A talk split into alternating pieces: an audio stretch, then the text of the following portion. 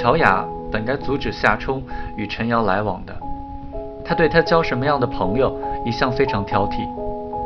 可是这段时间里，他似乎无暇他顾，他在此像个女孩般沉浸到了自己的小世界当中，对周遭发生的一切置若罔闻。傍晚，他总是在看书，一看就是两个小时。两个孩子饥饿难耐，央求他做饭。他说：“等一下，就继续看书。”过了一会儿，再央求，又是等一下。这一下似乎永远等不到。夏冰哭丧着脸对夏冲说：“我饿了，你去找爸爸吧。”夏冲说：“你跟我一起去。”夏冰说：“我走不动。”夏冲走过两条街，走到硅酸盐厂的西墙。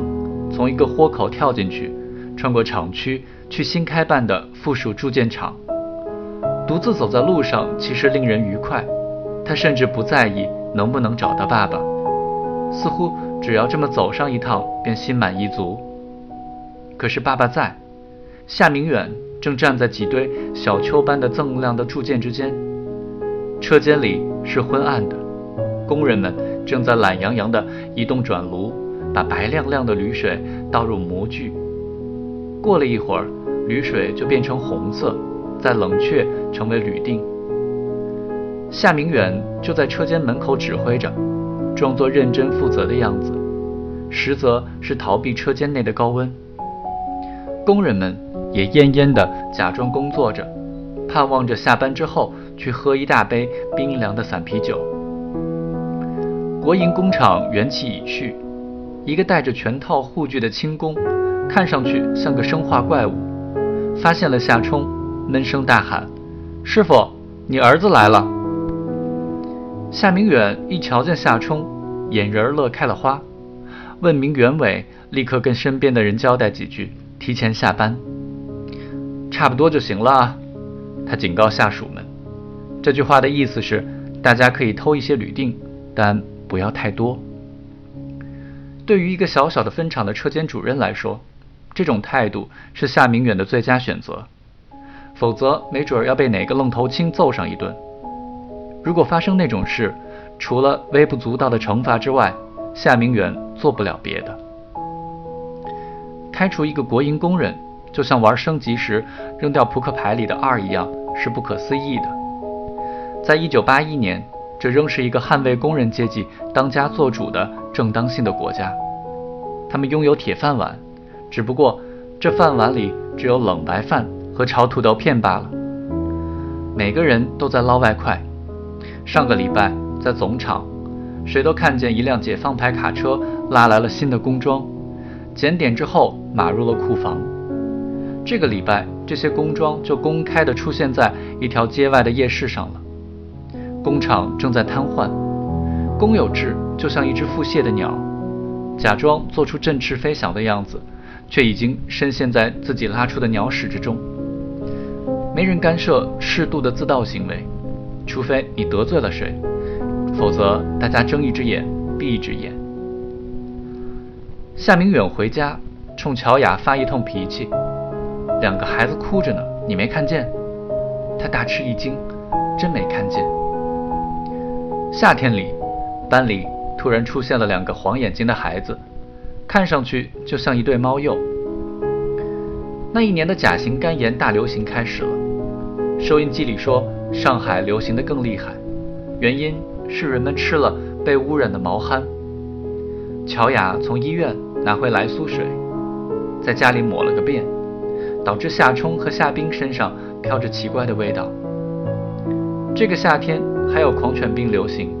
有一天，夏冰在街上乱跑，刚拐上思齐路，就看见两只疯狗流着口水，眯着眼睛，歪着肩膀冲了过来。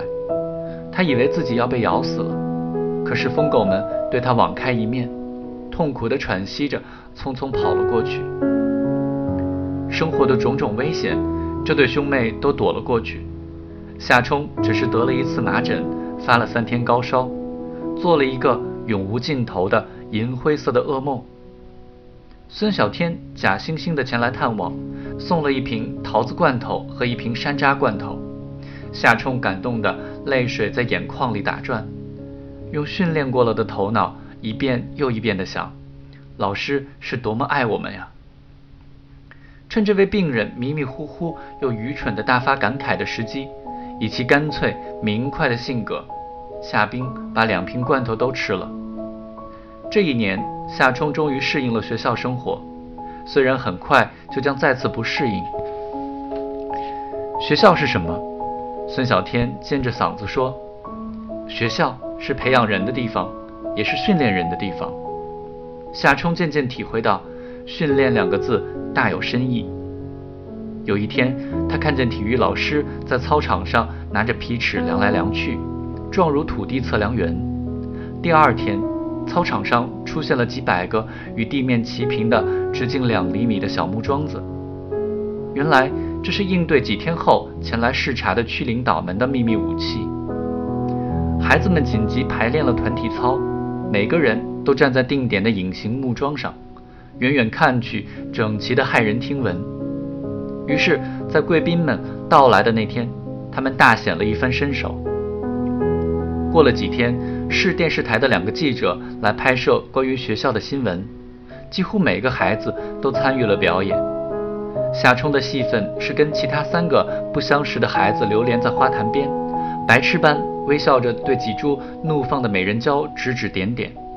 这时，一位老师走过来，他们就向他行对礼，他也微笑着还礼。夏冲真诚地表演着，深知自己的一颦一笑、一举一动，对于至高无上的集体荣誉都至关重要。对了，他已经是一名光荣的少先队员了。